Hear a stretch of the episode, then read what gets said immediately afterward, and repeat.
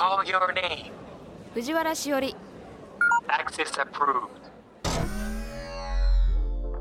Welcome to Tomorrow Laboratory. J-WAVE. J-WAVE. ロジスティード。トモラボ。 J-WAVE ロジスティード Tomorrow Laboratory。略してトモラボ。明るい明日のヒントを研究するラボのチーフ藤原しおりですトモラボは毎回テーマを決めて社会問題をできるだけ噛み砕いて研究していく番組です。ここトモラボにはいろいろなニュースや情報が届いています。その中からテーマに沿ったトピックスをピックアップして研究していきます。このポッドキャストを聞いた後皆さんの生活の中で何かヒントになれば嬉しいです。ロジスティードトモラボ。This program is brought to you by ロジスティード。今回は2023年7月15日にラジオでオンエアした鈴木カリブさんをお迎えして研究したイシュー海のこと、魚のことのディレクターズカット版です。時勢などの表現はオンエア当時のままお届けしますのでご了承ください。鈴木カリブですよろしくお願いします鈴木カリブ1992年3月3日生まれの魚座。名前の名付け親は明石家さんま。幼少期から魚に親しみ魚の知識を蓄える。学習院大学大学院で観賞魚の印象や癒し効果を研究した後現在は北里大学大学院で稚魚の生活史を研究している。荒俣博が立ち上げた海好きコミュニティ。海遊び塾の塾長を務め岸壁幼魚採集家として漁港に現れる稚魚幼魚の観察を続けている。2022年7月静岡県駿東郡清水町に幼魚水族館をオープン。館長を務めている。カリブさはい。んいいですねやっぱりなんか呼びやすい。あありがとうございます。これね本名なんですよね。本名？そうなんですよ。本名？本名なんです。芸名だろうっていつも言われるんですけれども。芸名だと思ってました。実はね鈴木カリブが本名で、はい、まあ、考えてみればね鈴木も魚の名前ですしそうですね。でカリブはカリブ海から捉えた海の名前で,、はい。で3月3日生まれなので魚座でもありますし。もうやだ。誕生石は海の石でアクアマリンなので。なんか聞けば聞くほど嘘っぽいんですけど、ね。そのような本当の話でもうこれは魚のことやるしかないですね。おーすごい。運命だと思ってます。運命だな。えでもなんか聞くところによるとこのカリブという名前、さんまさんにつけてもらったみたいあの明石家そうなんですよ。名付け親も魚の名前でしたね。だからなんか芸名なのかと思ってたんですけどああそうでえじゃすよね。あ赤ちゃんの時に？はい。そう。あの両親が、はい。当時仕事でさんまさんに大変お世話になっていましてほでその頃に、まあ、結婚しうて、はい。えー新婚旅行でカリブ海に行ったんですね、あそうなんだ。えーメキシコのカンクンというところに行ったんですけども、そのお土産を持って、はい。さんまさんのところに伺った時に、うん。子供の名前はどうなんだみたいな話になったらしいんですよ。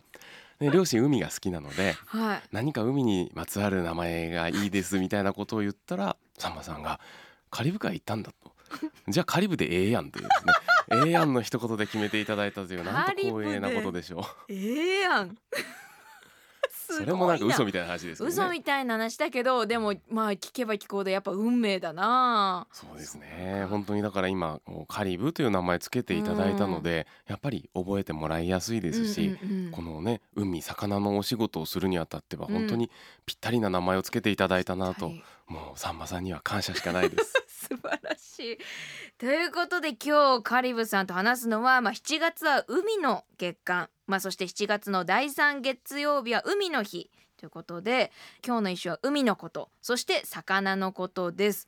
えーカリブさんこのはい。海の日はい。なんですけど、やっぱりこう海の日ってなると心躍りますか？いいですよね。この僕ね 海の日っていうのはなんかすごく日本らしい祝日だなと思うんですよ。うーん。このね海洋大国である日本のこの海の恵みにうんうんうん。改めて感謝しようと、うん。そういう気持ちを込めた、まあ、日日になってるわけなんですけれども。そうなんだ。元をたどるとそういう感謝する日そうですね、うん。まあ、発祥としてはもう明治天皇の時代からのあの海の記念日っていうものがあってうんうん。でそれが、えー、1995年かな、うん。えー海の日っていう祝日になりほうほう。それが、えー7月に20日だったものが第3月曜日っていう形になって今に至ってるわけなんだけれどうん。も歴史はすごく長いんですけれどもうん。なんかそのこう心構えみたいなものがねすごく大事だなと思っていて、心構え、えーまあ、に日本はこう島国なんでね、うん。えー海に囲まれてるじゃないですか。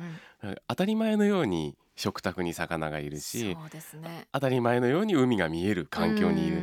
でもこれが当たり前になってしまいがちで、うん。うん改めて感謝しようとか、うん。その海の幸のありがたさを感じようっていう機会ってありそうでないのかなと思うんですようね。ん。なのでこうやって海の日っていうもうそのものズバリみたいな日を設けることで、うん。これからは夏海シーズンを迎えるにあたって改めてなんか感謝の気持ちを再確認できるんじゃないかなと思って、うん。大事な日だなと思います。そもそもこの海、はい。魚に興味を持ったきっかけってのはあるんですか？まあ先ほどえご両親が海好きだっていうはいふうにおっしゃってましたけど、えそうですね。もう0歳の頃から、うん。両親が仕事が休みになると赤ちゃんの僕を連れて海辺に行っていたんですよ。そうか赤ちゃんを、はい。うん。でそれもどうなんだろう？普通家族で行く海ってどんなものをイメージされます？なんかあの海水浴まあ浜辺があってっていう感じじゃないですか？ねえなんか、パチャパチャパシャパシャ。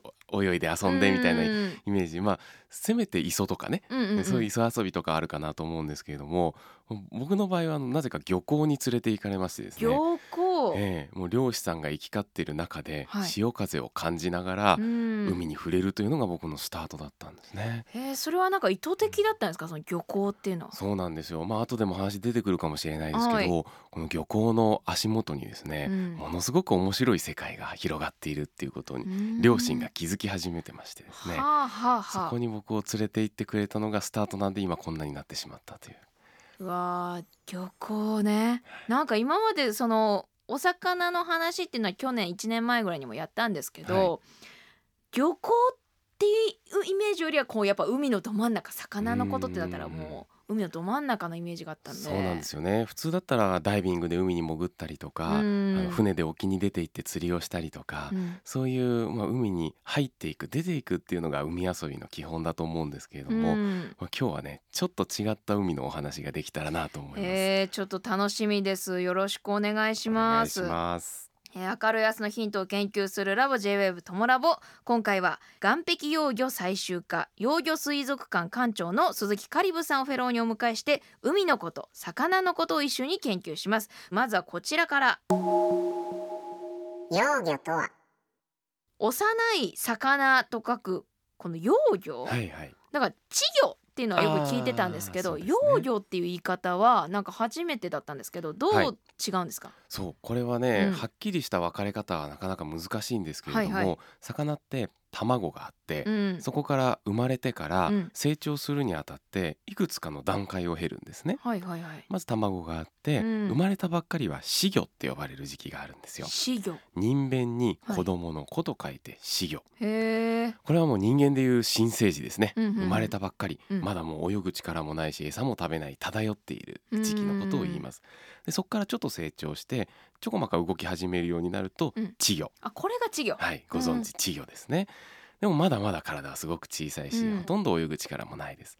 でそれがさらに成長してまあ人間でいうなあの走り回る元気な小学生みたいなイメージ、うんうん。それぐらいになってくると幼魚になってくるんですね。はあ稚魚の成長した姿っていう感じ。へえそっかそっかそっか、はじゃあまあこの稚魚と幼魚はもう全く、はい。まあ違うっていうイメージなんですね。そうあの厳密な分け方は難しいんですけれども、うん。一番大きな違いとしては泳ぐ力がだいぶついてきた幼魚は。ところ、はい、うん。あとは体に色とか模様がついてくる、うん。稚魚って結構透明だったりとか、はいはいはい。あのまだ色が出てなかったりするんですね。うん。でそこからある程度あの大人の姿に近づいてきてでもまだ体が小さい、そういう時期のことを幼魚って言います。うーんじゃあこの幼魚にはい。カリブさんは惹かれた。そうなんですよ。この幼魚たちってとにかく体が小さいんですね、うん。1センチ2センチ3センチ。うんうんうん。こんな小さな体で、うん。あの大海原を生き抜くっていうのは並大抵のことではないわけなんですよ。うん。でそこを生き抜くためにはそれぞれのいろんな工夫をして、うん。例えば敵に見つからないように何か、えー岩とかになりきってみたりとか、うん。海藻になりきってみたり擬態ですね、そういうふうに身を隠してみたりあとはもし食べられても毒で撃退する能力を持ったりとか飲み込めないようにトゲトゲになってみたりとあかもう幼魚のうちから？そうなんです。制御以上に徹底して生き残り戦術を磨かないとすぐに食べられて死んでしまうそういうか弱い存在なんですね。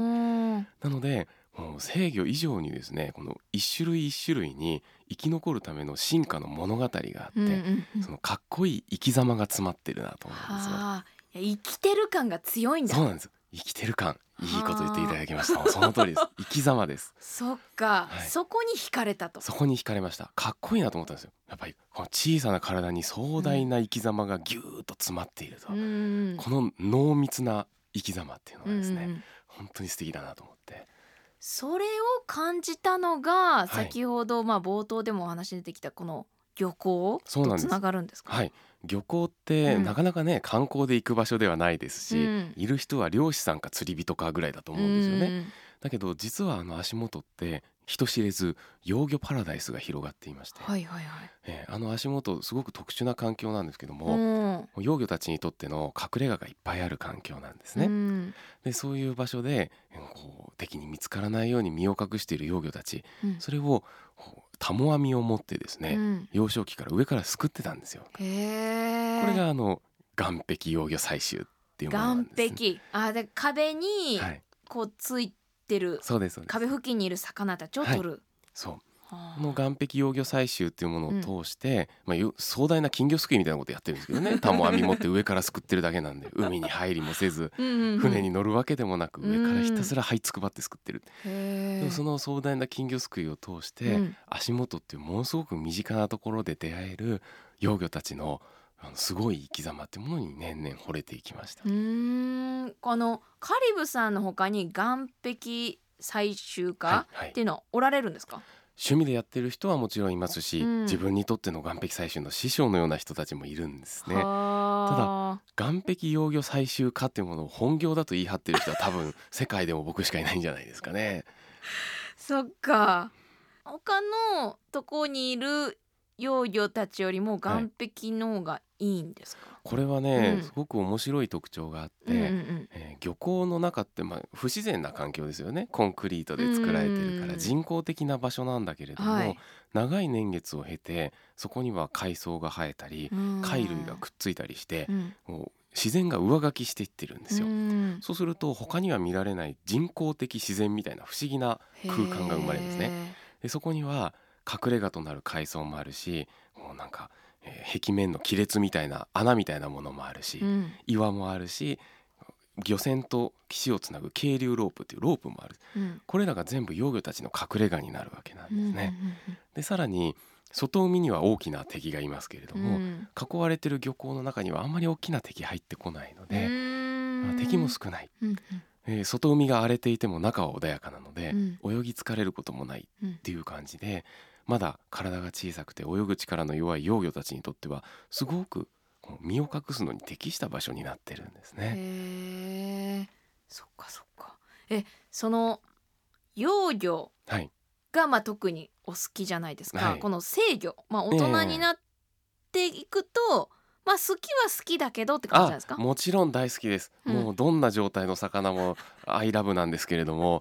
特にやっぱりねあのうん。幼魚っていう存在の、うん。その、えー頑張ってたくましくけなげに生き抜こうとしているうん。ストーリーですね。うん。そこにまず惹かれたことがある、うん。あともう一つ面白いのはこの魚類の研究日本は進んでますけれども幼魚ってまだあんまり主流の主流の研究ではなくてう分分かんないことだらけなんですうんうね。ん。制御の姿はみんな知ってるけども、うん。うん赤ちゃんの姿どんなのか誰も見たことがないっていう魚も結構いたりして、そうすると漁港の足元っていうものすごく身近なところで、うん。世界で初めての大発見っていうのが毎年のように起こるんですよ。すごくロマンがあるなと思っていて普通ね例えば新種を発見しようとか、うん。そういうことを考えたらなんか深海潜水艇に乗って、うん。壮大ななんか、ね、莫大な費用と時間をかけてこう行くようないう研究ってイメージがあるじゃないですか。うん。なんだけだけどこの漁港の足元っていうのは実は入らなくても海に入らなくてもそういう大発見ができる可能性を秘めてるっていう、まあ、これもやっぱり日本の海の豊かさなんでしょううね。ーん。カリブさんの中ではい、この幼魚面白いってなった幼魚ねはまあいっぱいあると思うんですけど、はいいっぱいあるんですけどね。じゃあち今回ちょっとピックアップするならば、ピックアップするのはちょうど今ぐらいの季節うにん。出てくる幼魚がいるんですよ。うんうんうん。今あの夏になるとクラゲが増えるじゃないですか。うん。実はクラゲの周りってすごく面白くて、はい、魚の赤ちゃんが幼魚たちがクラゲにくっついて生活してるんですね。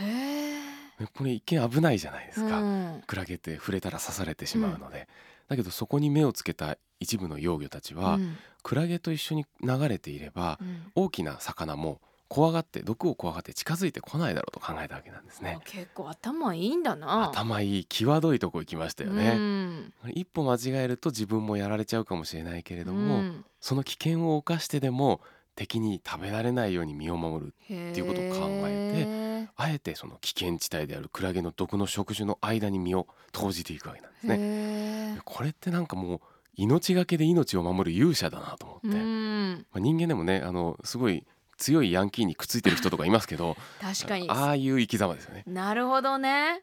ちなみにその魚はなんていう魚なんですか？これはねその名もクラゲウオっクラゲウオ。ね、あとこの時期だとエボシダイっていうのが出てきますね。エボシダイ、ねあのカツオノエボシっていうね刺されるとめちゃくちゃ大変なことになる毒性の強いクラゲがいて、はいはいはい。このカツオノエボシに特化してくっつくエボシダイっていう魚がいるんですよ。見た目も本当に扇子のようなヒレを広げてうんとても美しい魚なんですけれども、はいはいはい。そういう生き様もかなり尖っていてかっこいいなと思います。はあじゃあ本当にもうこの幼魚からこう物語を感じるというかそうですそうです。それぞれにやっぱサバイバルの仕方が違うからそうそこ白いんだた多様性の世界でもありますね。はあみんながみんな毒を持つわけでもないし、うんみんなが透明になって隠れるわけでもない、うんえー10種いたら10通りのその進化の物語を経てきたっていうこの多様性をうんこの小さな体で感じることができるんですようね。なんかこんなんで大丈夫っていうあ幼魚たちいるるんですか？こんなんで大丈夫っていますいます。こんな守り方で大丈夫みたいいますね、うんあのね例えばねダンゴウオっていう魚がいまして、なはいもう見た目が本当におまんじゅうみたいなね緑色のおまんじゅうみたいな姿でとても可愛いんですよぷっくりしてそんて。なのいるの。いるんですよ魚離れしたね。2センチぐらいでもう制御のちっちゃい魚なんですけど。魚それ、うん。魚なんですよ。うん。でこの子たちがですねまあ本当にお団子の形をしているのではあ。泳ぐ力はほぼないんですね成長しても。本当に魚？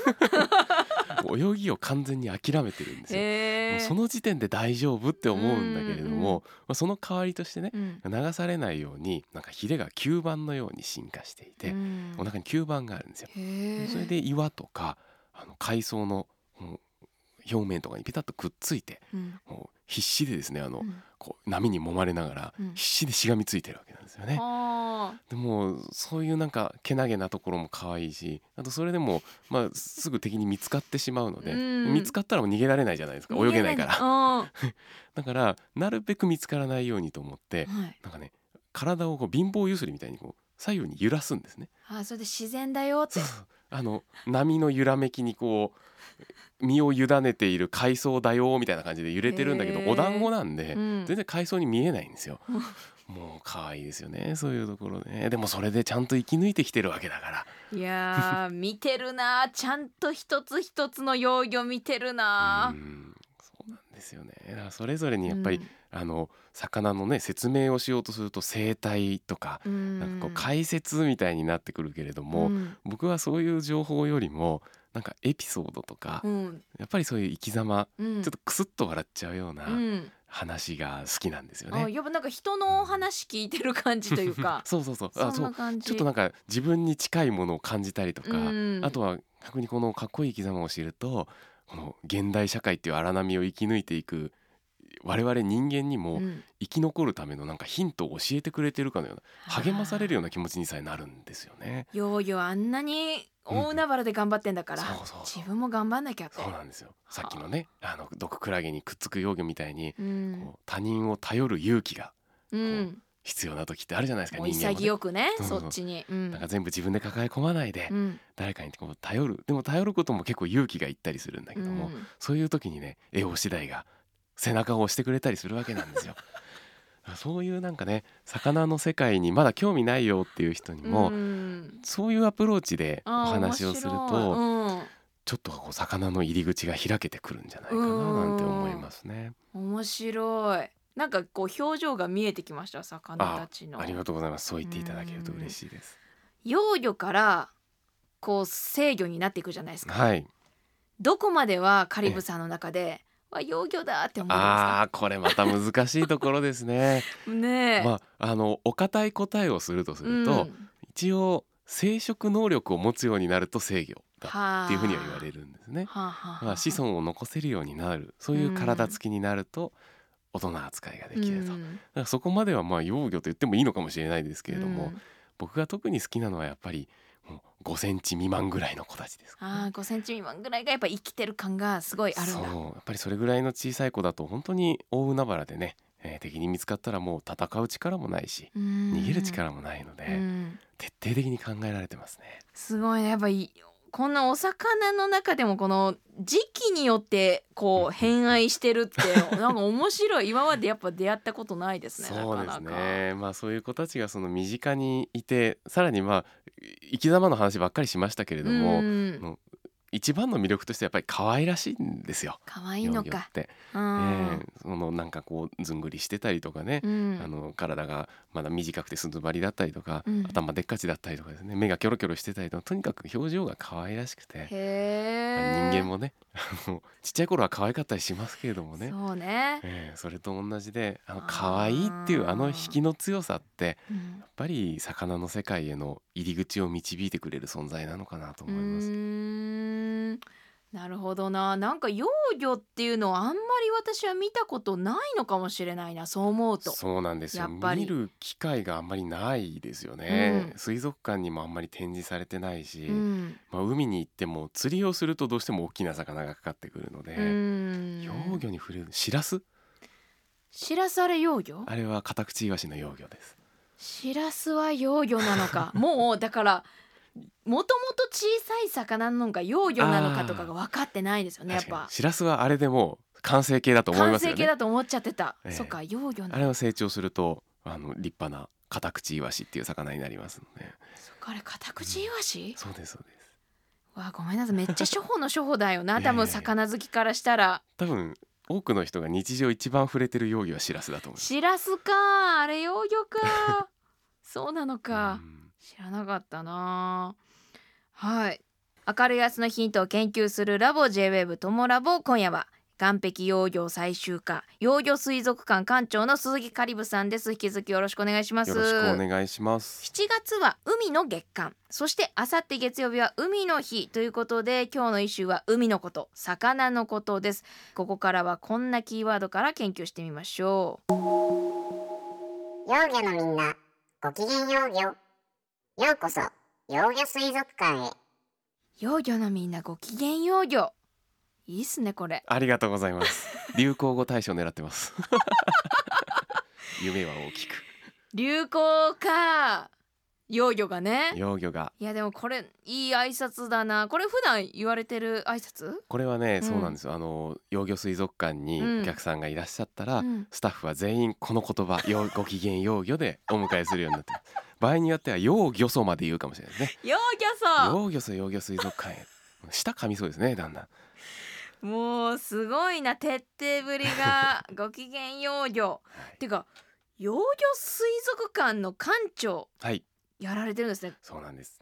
もう幼魚ってねなかなかあの見ることがないってさっきうんうんうん。言っていただきましたけど、本当にその通りで、うんそんな1センチ2センチの魚を大水槽に入れても水族館で見向きもされないじゃないですそかどこにいるので終わっちゃうんでね、ままあ、今風の言い方で言うと映えないと言われてしまうわけなんです、うん。なのでなかなか水族館での主役になりづらかった存在だったんですけれども、うん。まあ、この通り僕は幼魚に惚れていて、うん。彼らの可愛らしさとかうん。生き様のこのかっこよさとかをぜひ見ていただきたい、であればもう既存の水族館に幼魚を入れるんじゃなくて幼魚を主役にした専門の水族館を作っちゃおうっていうことで、まあ、夢だった幼魚水族館を叶えることができたんですね。すごいななんか水族館までってなんか魚好きからしたらすごいドリームだと思うんですよねそうですね。もう本当に自分の中でも小学生の頃からの一番の夢が自分の水族館を作るっていうことだったすのでごい。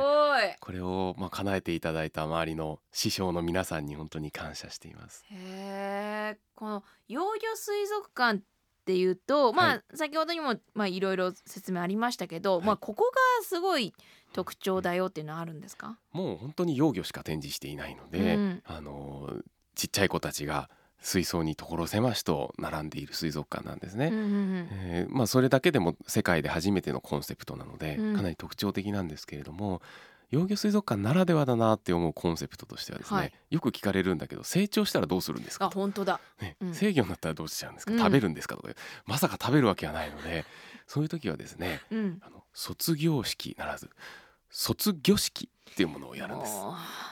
コットンやる やるね。やるんです。とことんいきます。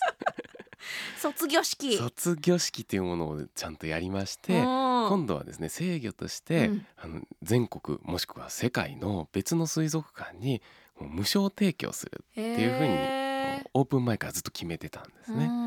ねえ今年の3月にうん。第1回卒業式を行いまして、そっか卒業式あったんだ、ちゃんとね1時間のきっちりしたプログラムでやったんですよ。い や待ってほんまに。最初開会の挨拶から始まって え来賓挨拶としてあの清水町ってところにあるんですけど清水静岡の清水町長がわざわざ来てくださいました。来賓のご挨拶をいただきまして。でその後であの地元の保育園のはい、皆さん保育園児の皆さんが来てくれて、うん、卒業の歌っていうのをちゃんと歌ってくれましてですね。面白い。そして思い出トークがあって館長の言葉があって最後みんなで送り出していくと。で八景島シーパラダイスっていうところに皆さん行ったんですけれどもそうういう式をやるとこれはやっぱり幼魚水族館ならではなのかなと思っていて。そうだよな。制御だと卒業式はないもんな。そうですね、うん。まあ、普通水族館は制御はまあずっとね制御のまんま飼い続けますけれども、うん。幼魚水族館は結構幼魚って成長の速さも速いので、うん。その成長していく様を飼育員だけではなくて、うん。お客さんも一緒に見守って、うん。そして一緒に送り出していくっていうそういうふうに物語を続けつなげていくっていうのをすごく大事にしてます。いやー本当に物語あるな。やっぱ成長してるから。そうですね。でもはい。成長するからはい。そのなんか中学生高校生みたいな制御になってない段階の子たちはもう卒業式になっちゃうんですか？あそれそうあの種類にもよるんですけど、はい。い、ますよ。中学生高校生。中学生高校生もいたりする。いますいます。もうすぐ卒業だねってみんなで見守っている子たちもやっぱりいますね。へえ。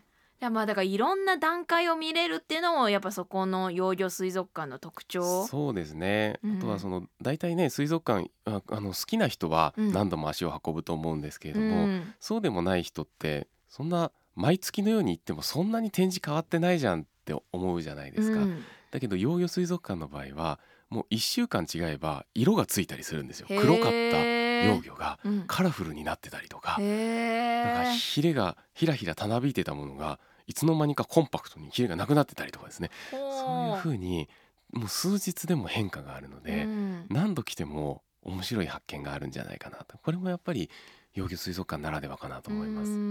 うんまあそれもカリブさんが感じたその幼魚の面白さの一つですねすねきっと。えうん水族館を開くにあたるこんかストーリーってあるんですか？ありますあります、うんまあねそんな自分の力で作れるものではないので、うん水族館は本当に地元の方と、うんあとはもう僕のことを小学生の頃からずっと見守ってくださってる魚の大師匠がいるんですね。はい。でその人がそんなに幼魚幼魚言ってうんあの30年もこじらせてるんだったら じゃあもうカリブの頭の中を具現化しようじゃないかって本当にその言葉をいただいたんです。す。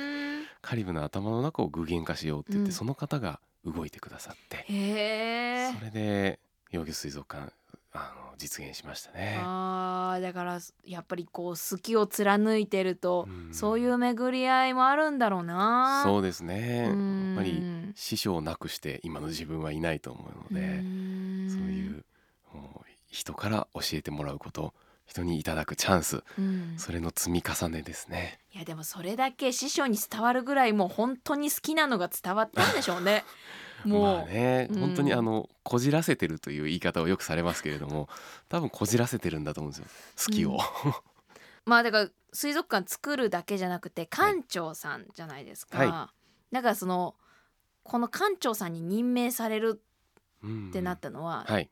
どなんかどんないきさつがあるんですか？まあそのカリブの頭の中を具現化するうん。っていう言葉から始まった水族館なので、うん。やっぱりそのコンセプトとか、うん。あとは幼魚の何が面白いのかってなかなか他に語る人がいないので、うん。それを語る役目としてですね、うん。あの最初からは自分が館長を務めるということありきで進めていただいたものなんですね。うん。で実際じゃあ館長何してるかっていうと、うん。もちろんお客さんの案内とかもしますけれども、うん。あの魚名版ってよくあの解説版みたいなのあるじゃないですかありますね。水槽の横にね、うん。どんな魚かっていう。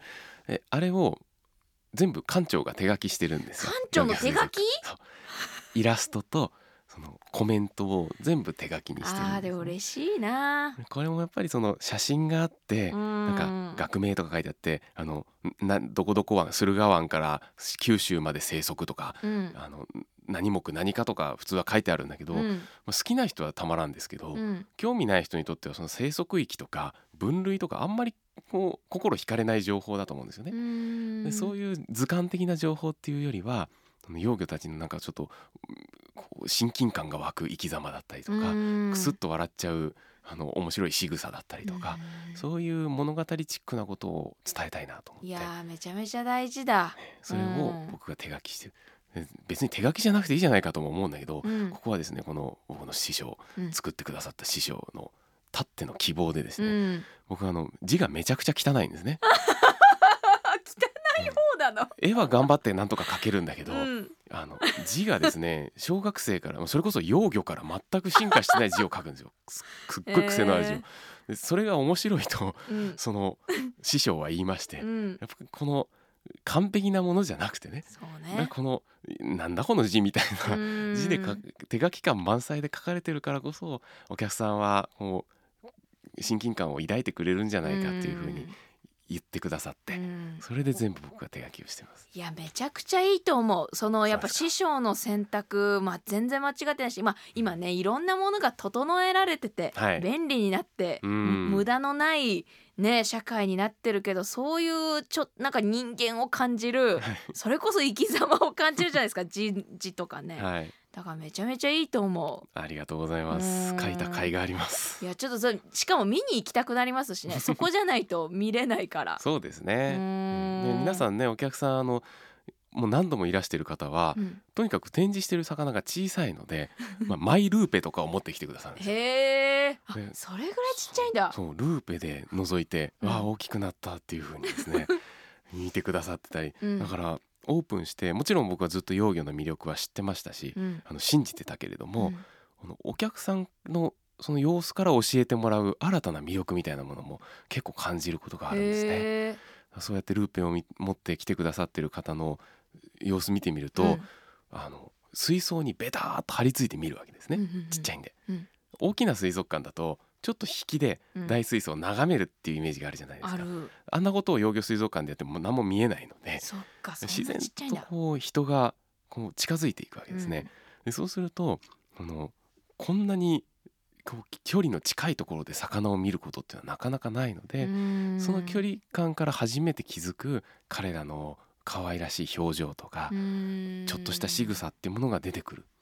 これがその今まで水族館業界では映えない小さいからこそ展示に向かないって言われていた幼魚の、まあ、逆転の発想っていうんですかね、ね小さいからこそ人を寄せつけるっていうですね。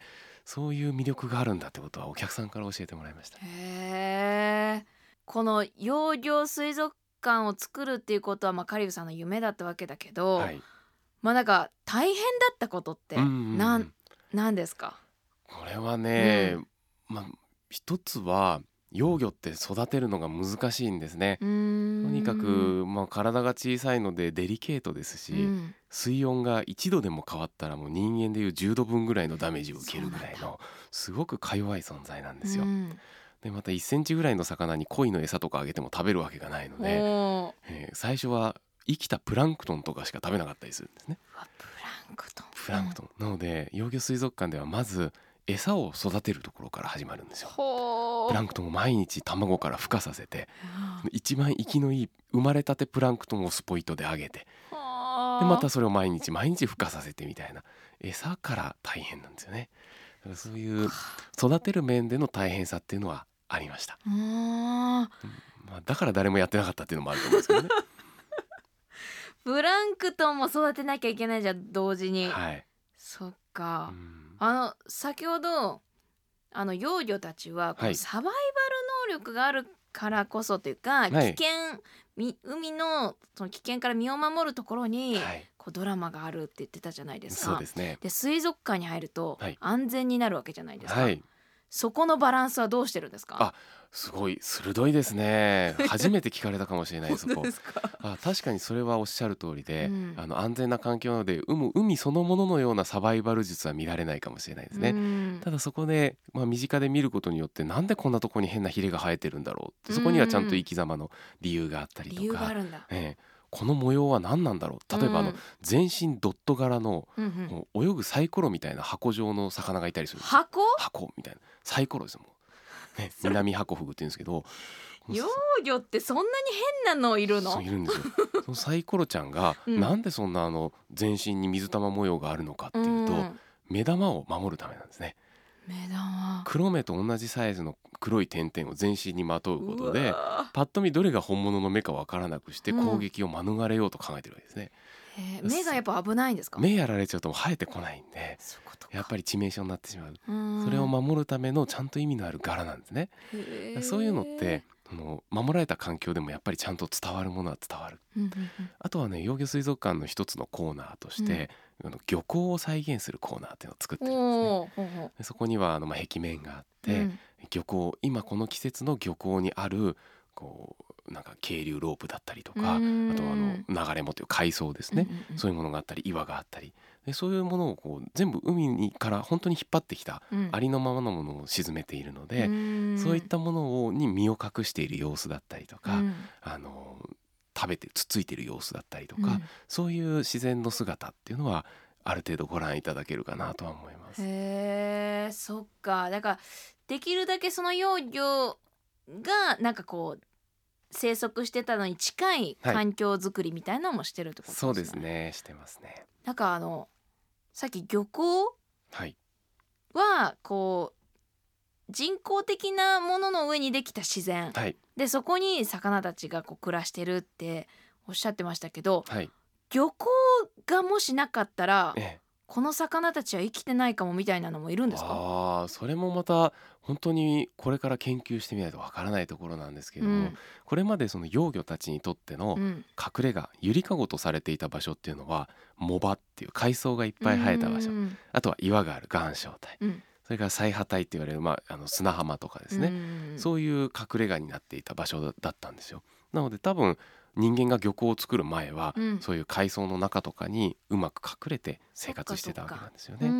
うんなので、まあ、漁港があることによってうん。幼魚が増えたかどうかとか生きやすくなったかっていうのは正直まあわからないと。うん。すごい知りたいですけどねそこは。う。んだけどそのまあその反対の話として、うん。今までまあ環境破壊とも言われてきたうん。漁港、これが実はちゃんと自然はその上に上書きされていて、うん。そこにつ住み着いている生き物がいるっていうところも間違いなく確かなので、うん。そこはなんかこれからまた新たな漁港の一面が見えてくるかなとは思います。うん。あそういう意味でもやっぱり何とかして魚たちはこう生きようとするんだな、ね。どこの環境でも頑張って。新しいものでもすぐにこう利用して身を守るたくましさがありますね。なんかこの生き方新しいぞみたいなサバイバル、新しいサバイバル幼魚みたいにいるんですか？あのね最近、ここ近年で僕がびっくりしたのが、はい。えー軽石がニュースになったのって覚えてらっしゃいます ?2 年ぐらい前かな。はい。あの小笠原沖あたりにうん。ある海底火山が大噴火して、うんそれであの大量の軽石っていうね浮かぶあの石。あうん。あれが大量に出てうん、それがあの沖縄までぐーっと流れてきてああそうだ。あったな。漁港にいっぱい溜まっちゃっうんうんうん。てそれであの漁船が出られないとうん。かすごく問題になっていたんですよね。であれがあの数ヶ月遅れで黒潮っていう海流に乗って僕がいつも覗いてる関東地方の漁港にも軽石流れてきてたんですよ。はあ。であはるばるこんなところに来るんだなと思って、ふと見たらですね、うん。軽石の横に軽石と同じ大きさ同じ柄の魚がくっついてたんですよ。へえこれアミモンガラっていうはあ。南の方に暮らしてるカワハギの仲間だったんですけども全く姿が同じなんですよ柄も軽。石とええすごいなで泳ぐでもなくもう体を横倒しにしてうん軽石にピタッてくっついて一緒に漂ってたんですね。これを見た時もゾワゾワっとしてですね 多分まあアミモンガラもともとねあの流れてくる魚ではあったんだけど、うんほとんどはあの海藻にくっついて流れてきてたんですよ。そういう生態の魚だったんだけども多分彼らはですね軽石を見た時にこれだって思ったんだと思うんですよ。これは自分そっくりだと。すごい。海藻にくっつくよりも、うん。軽石にくっついた方が敵に見つかんないんじゃないかって多分瞬時に判断したんでしょうね。それではるばる沖縄から軽石とともにすごい距離ですよ。沖縄から房総半島ですから。らすごい距離を海鳥にも見つからずうん。大きな魚にも狙われずに軽石とともに流れてくることができたって彼らにとってはニューアイテムですよね。軽石なんてね。多分人生で初めて見たと思うんだけど、うん。遺伝子に組み込まれてるかどうかもわからないニューアイテムをこんなにも早く利用するっていう適応力ですね。はあ。これはびっくりしました。感動してったんだろうな当時のカリブさんは。一人で感動してましたね。周りには何も伝わらない。これだよこれだよとかでちゃんと見てること、言ってうん。その軽石の近くにいるヨーヨーよく見つけましたね。そうですうねんやっぱり。こう違和感センサーを働かしといてよかったなと思います。彼らね本当に擬態してるんで幼魚たちって。魚を探そうと思っても見つからないんですよ。違和感を探すっていう感、感じ感覚で。うなんかあの辺がもやっと動いた気がするとかうねん。なんかあのあそこから出てるのはヒレっぽく見えるとかですね。うん。自分だったらここに隠れるとかですね。そういう感覚で探すと彼らの擬態の技を見破るこはあ自分だったらここに隠れる。相手の気持ちになってね。すごい。な。まあでもそれぐらいのレベルじゃないとやっぱもうハントできないんだろうな。見つからないです。見つからない。本当に擬態の技がすごいんで。うーん。入魚する魚たちはい。はどう、どう連れてくるんですか？あの取ってくる誰が取るんですか？僕が玉網ですくってきます。僕が？まあそれだけじゃないです直けど、ね、々館結構ね、うん。あの幼魚水族館を泳いでる魚たちは、うん。僕をはじめとするスタッフがタモ網でもう目の前が駿河湾の漁港なんで静岡なんでそこの漁港ですくってきた子たちが結構主流だったりするんですね。でもそれだけではなくて例えば地元の漁師さんが見つけてくださった子と子たちとかあとはもっと南の方の魚だったらうん。沖縄でこう取ってくださったものを送っていただいたり。うん。あと、えー県内の静岡県内の水産試験場と養殖場で生まれた子をいただいてきたりとか、うん。そうやっていろんなところから赤ちゃんたちを集めてます。でもやっぱり捕まえる時ってそれタモ網でこうなんか地道なはい。捕まえ方なんだな、そうです。一匹一匹丁寧にね。わあそっか、ええししかもかもタモ繊細だもんな。そうタモ網で、まあ、基本は救いますけれども、はい。本当にデリケートな深海魚の赤ちゃんとかだと、うん。タモ網でも傷ついちゃうんですよ。ほうほうほう。釣れて。ね、水から一瞬でも上げちゃうともう弱っちゃったりするので、うん最近はねタモ網と柄杓の二刀流でやってます。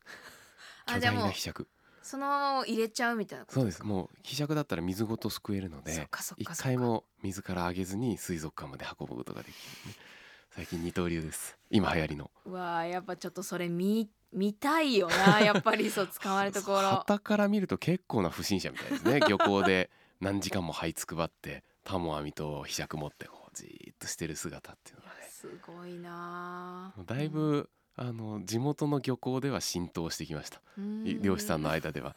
なんか朝から晩まで這いつくばってる金髪がいる。あ水族館の人ねみたいな目立つからね 漁港での採集ってうん。一日中面白いんですよ、しかも一年中面白い。これが困ったところでですね。時間帯によって違うんですか？時間帯によって違うんです。えー。例えば、昼間はね、うん。カラフルな魚たちが泳いでますし、うん。夜になると夜行性の幼魚たちが出てくるんですよ。うーん。あとなんかエビカニ類の赤ちゃんとかね、エエイリアンみたいなのがたくさん出てきて、うん。僕は夜大好きなので、うん。基本寝ていい時間がないんですよね。だから一回海に行くと夕方ぐらいから始めて、うん。気づくと翌昼になってる翌昼？ね。飲まず食わず寝ずみたいなね。だから漁港に行くと僕ねあの雨にも負けず風にも負けない強靭な肉体になるんですよね。すごい。なんかちょっと想像を超えたあの滞在時間でした。そうなんですよ。やってることは意外とハードです。ねえ。でも飽きないんだもんな。飽きない。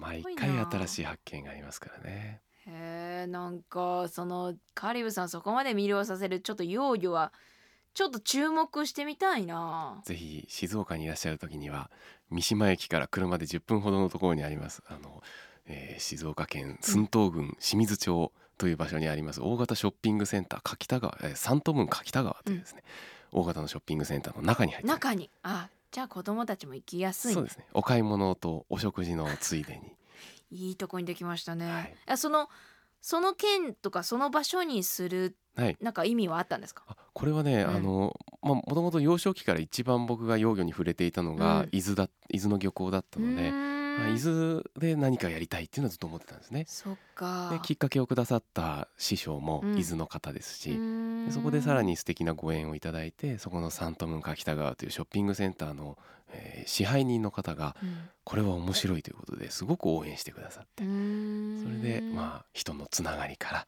実現することができましうーんなんかいろんな漁港多分見られてきたと思うんですけど、はい。伊豆のた。はい、漁港のなんか特徴ってあるんですか？伊豆はね、うん。あの駿河湾っていう湾が日本で一番深い湾なんですね。あそうなんだ。ええ湾の中で一番深いところで2500メートルぐらいの水深があるんですよ。へでこんな湾他になくて、ーうんで深いだけではなくて、港からちょっと船を走らせるともうすぐに数百メートルに落ち込んでるっていうこう、急深な地形になってるんですね。急斜面みたいになってるんですよ。はいはいはい。なのですごく日本の中でも深海が近い場所なんうですね。だからこそその竜宮の使いとか、はいはいはい。そういう深海魚の赤ちゃんも漁港で出会うことができる。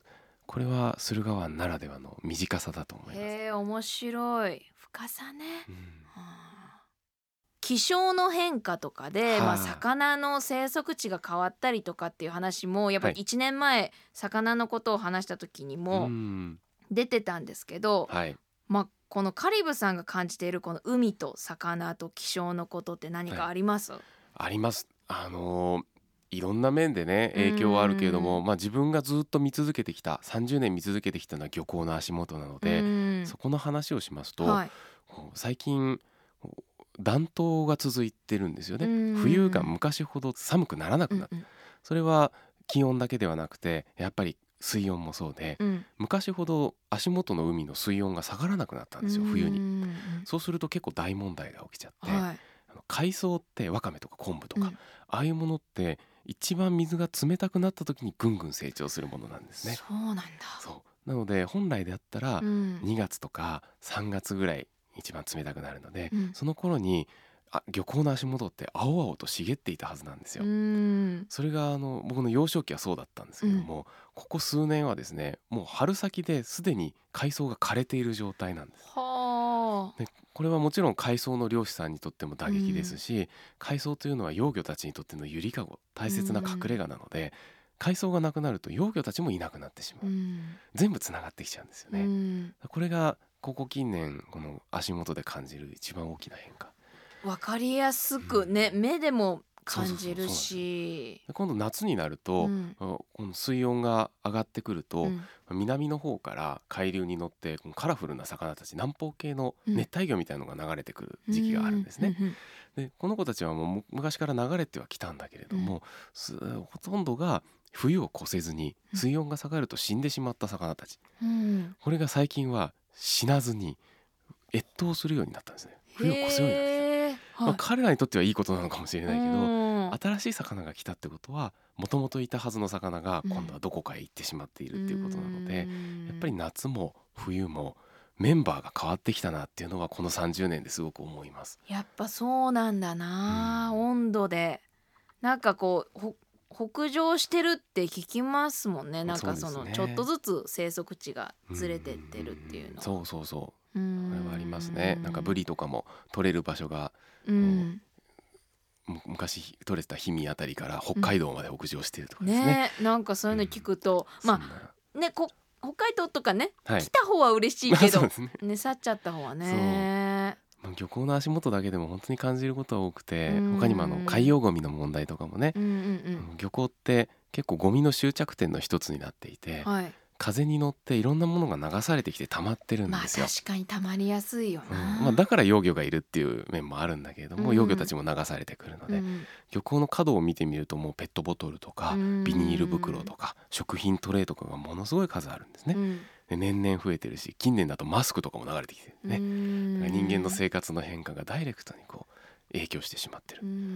うそうやって足元でその海洋ゴミの増えている様子を見るっていうのもすごく発見だし、うんだからといってでもおじゃあみんなでね子供たちと一緒にゴミ拾い行きましょうって言ってもうんゴミ拾うのってそんな楽しいことじゃないじゃないですか。う楽しくないと続かない。うんそこでね最近思ってるのは子供たちにねゴミ拾いしましょうって言っても目が輝かないから、幼魚観察に行こうっていうとすごく目がキラキラ輝くんですよ。うん。で僕らはタモ網を持っているというメリットがありますので、うん。ゴミすくえるわけですね。うん。でもゴミすくっても面白くないんで、うん。ゴミの下に隠れている幼魚たち、うん。これを救うわけなんですよ。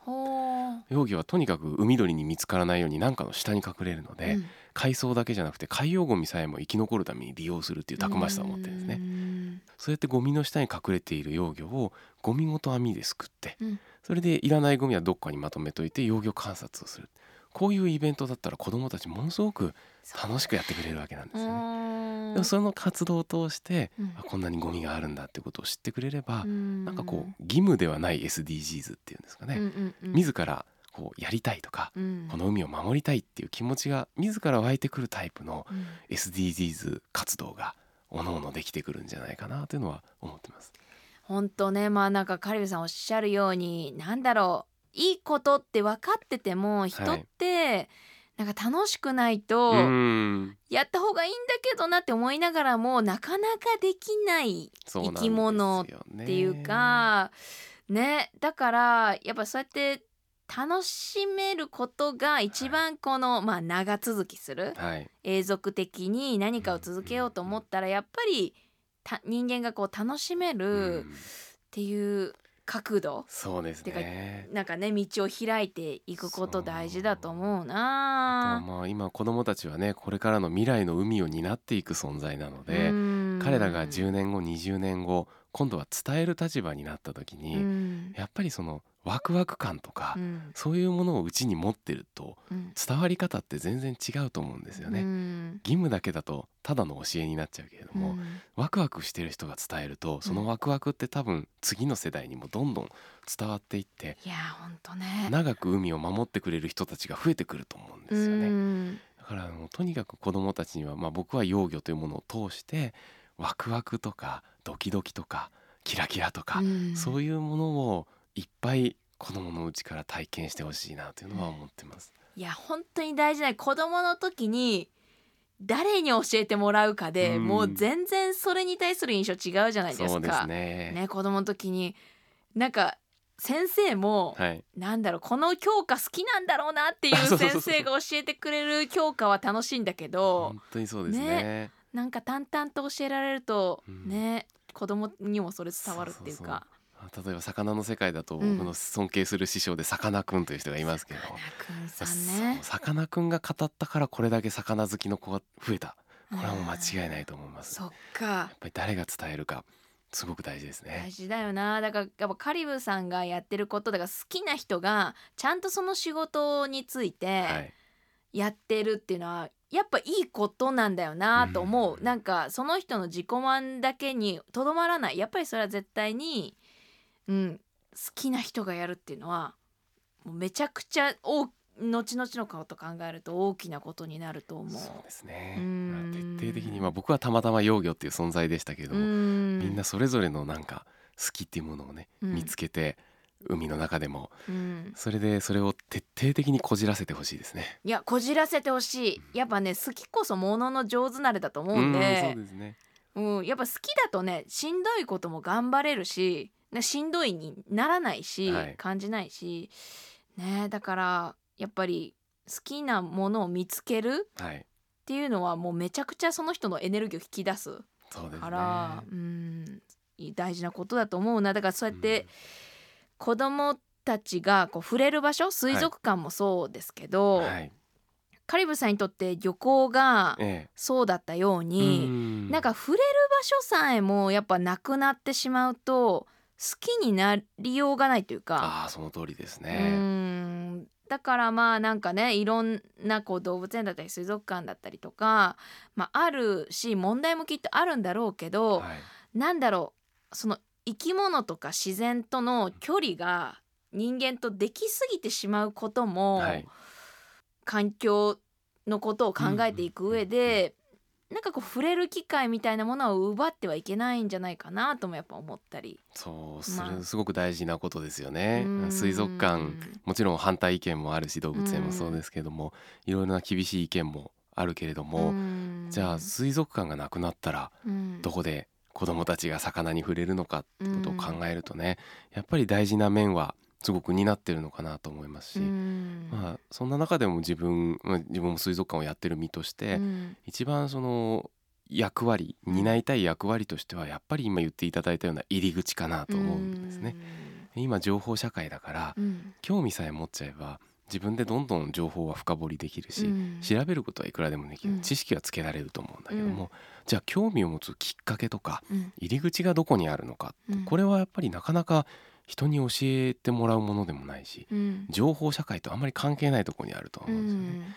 なのでその海の世界への入り口っていうものの一つを水族館が担うことができればん。それだけでもすごく大きな存在価値なのかなとは思います。い。や本当ね。うん。魚好きの子ってなんか必ず一人はクラスにいたような気がするんですけど はい、まあ今こうカリブさんも子供たちはい、と接することもきっとあると思うんですようんこの魚好きの。はい。それってやっぱ時代変わらないですか？なんかうーん。魚の出会い方とか好きになり方とか。そうですね。あのもちろんいいよく変わっている面もあると思うんだけども、ん。最近ちょっと逆に危機感を感じることとしては、はいはいはい。あの魚好きの子はそんなことないですけど、うん。子供たちと話すとうん魚は切り身で泳いでると本気で信じてる子が年々増えてるんです。切り身で泳いでる。アジは開きで泳いでるしサーモンは切り身で泳いでると思うんです。あれがなんかムニムニ動いて。もう完成 形だと。そうなんです。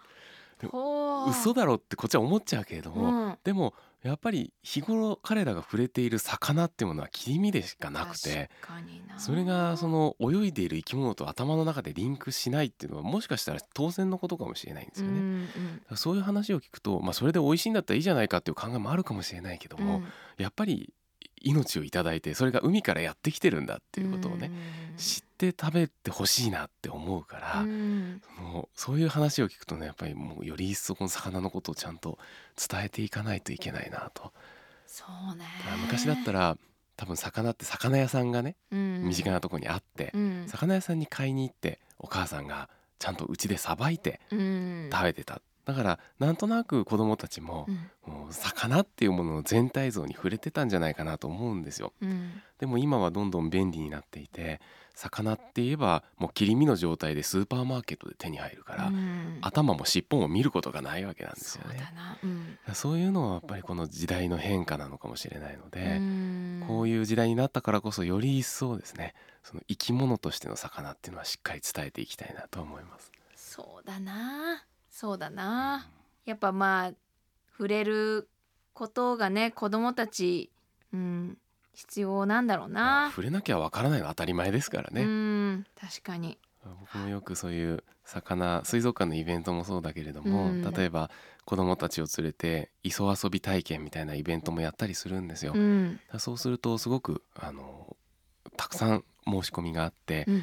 でおお父さんお母さんに聞いてみるとですね、うん子供たち海で遊ばせてあげたいんだけども、うん。自分たちも遊んでこなかったから遊び方がわからないと、うん。どういう場所に行って、うん。どんな道具でどう観察したら生き物を観察して学べるのかっていうことがわかんないから来ましたっていう意見多いんですね。ねやっぱり今ちょうど親世代もうん。もう自然の中で遊んでいたみたいな人が減ってきてるぐらいの年齢になってきてにるので、うんそういう体験っていうのはしっかりとこう大人がうん。用意して、うん。もうその中でその体験の中でまあ教えるっていうよりは子どもたちに自ら発見してもらう場っていうのをねうん。どんどん作っていくのはより大事な時代になったのかなとは思いますうね。ん。確かにね。いやなんか私もそうは言ってもやっぱり魚はこう切り身で出会うことがそうですよね。多いからうん。偉そうに子供たちに 魚こう触れろよとは言えれないんだけどどうだろうね。ほんとこう都会まあ自然の中まあ地方にいてもなかなか魚と出会えるかっていうとうん。難しいところもあったりするし魚釣り好きのねはい。男子とかはやっぱ釣りしてるイメージあったけど、うんなかなかね。だからそういう人たちに対してどういうとこから始め始めるとか、あなんかそういうのおすすめとかあります？おすすめとしてはですね、あのもうスーパーマーケットでもいいんですけども、本当は魚屋さんがよりねいろんな魚に会えますけれども、そういうあの魚が並んでいる身近な場に足を運んでですね、うん。あの自分の目でぜひその全身像のある魚っていうのをまず見てそれがまあ第一段階でね、うん。切り身だけじゃなくてね。うん。でもう一つは、まあ、水族館はもちろん見られますけれども、うん。その魚屋さんに行くと、まあ、買って食べるっていうことができるわけじゃないですか。でその時に今まで食べたことがない魚っていうのにチャレンジしてみてほしいなと思うんですよ。時々いるんでね不思議な魚が売ってることがあるので、時々ね、ええ。うん、なんだこれって思う。聞いたことないみたいなね。そうでも本当に知られてないけど美味しい魚ってたくさんいて、うん。未利用魚なんて呼ばれたりするんですけどまだ利用されていない魚。はいはいはい。あの深海魚なんかに多いですね、うん。ちょっと見た目がグロテスクなんで、うん。美味しそうに見えなくて敬遠されてしまう。だけど実はめちゃくちゃ美味しいみたいな魚とか、あの数がまとまって入らないから、うん流通に乗りな乗りにくくて、うん。安定した値段がつきにくいからあんまりスーパーマーケットに出ないとか、そういうね利用されていないお宝がたくさんいるんでに日本にはね。そういう新しい魚へのチャレンジ。これもね一つの SDGs だと思うんです。今どうしてもこうマグロが減っているだとかね、あの漁獲量がどんどん減っているって言われて、でも魚はもちろん減ってるのは確かだけれども、必ずしもそれだけではなくて、みんなが偏ってサーモンとかうん。マグロとかうなぎとかばっかり食べちゃうからそれがどんどん減っちゃうわけであって、まだ食べられていない知られざる美味しい魚たくさんいるので、そういうもうもっと幅広くねまんべんなく魚をいただくっていうこれもやっぱり島国日本ならではのできる SDGs だと思うんですよね。なるほどね。持続可能な、ねあの海洋資源を水産資源を守っていくっていう意味では偏らずいっぱいいろんなものを食べる。これだけでも今日からみんなができることかなと思います。確かに。まあ何でも偏りすぎとか、うん。なんかトゥーマッチになることがやっぱバランスが崩れてね。変なことになっていくから。そうだな。今回は海のこと魚のこと一緒に研究してきました、えーロジスティードトモラボフェローとして岸壁幼魚採集家幼魚水族館館長の鈴木香里武さんをお迎えしました。香里武さんありがとうございました。ありがとうございました。ごきげんよう業ここで出た。ロジスティードトモラボ。This program was brought to you by ロジスティード